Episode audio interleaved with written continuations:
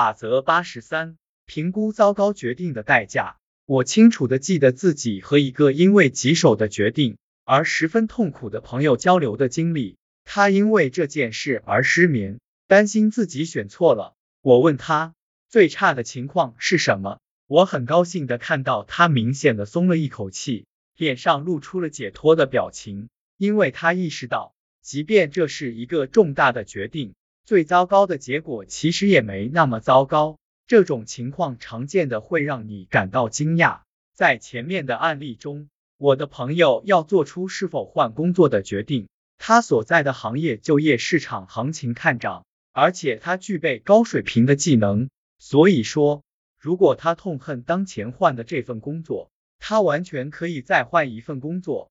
尽管这个结果不够理想，但也算不上灾难，根本没必要因此失眠。假设你准备搬家，如果你寻找的是能住二十年的地方，可以在那里组建家庭，而且上班方便。你肯定希望一次性找对地方，可就算需要再次搬家，那也不是世界末日，只不过需要花去大量金钱，而且会给你带来巨大的压力及消耗时间。可如果寻找的只是供自己一个人居住，离工作地近且只住几年的地方，那么房子不够完美就没那么重要了。如果你不了解做出错误决定的结果，你是不可能正确评估哪个才是正确的决定的，你也要做长期打算。我曾经见过表面糟糕，但从长远看却能带来极为出众的结果的决定。你认为自己拒绝的工作比接受的工作好得多，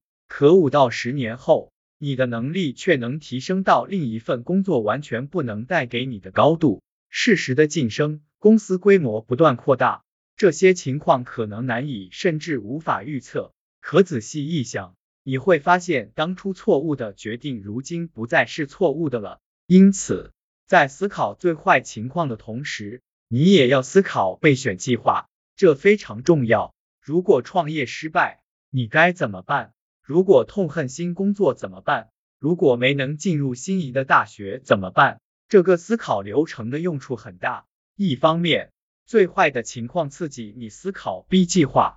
如果公司倒闭，你是否可以卖掉设备和股份，重拾旧工作或者类似工作？如果你可能破产，你就需要这样一个更好的 B 计划，确保自己有足够的收入。另一方面，拥有 B 计划，人的压力就会更小。我反复见证过这种情况，和那些 A 计划无效后就不知道。该如何应对的惊慌失措的人相比，拥有备选方案的人的心态会放松很多。这里还有一个常见的错误：什么也不做的决定，不搬家，不指派新的团队成员，不找其他工作，也是一个决定，也需要和其他选择一样被评估。大多数人对这个问题的理解都不透彻，但法则思考者除外。什么也不做的决定。也是一个决定，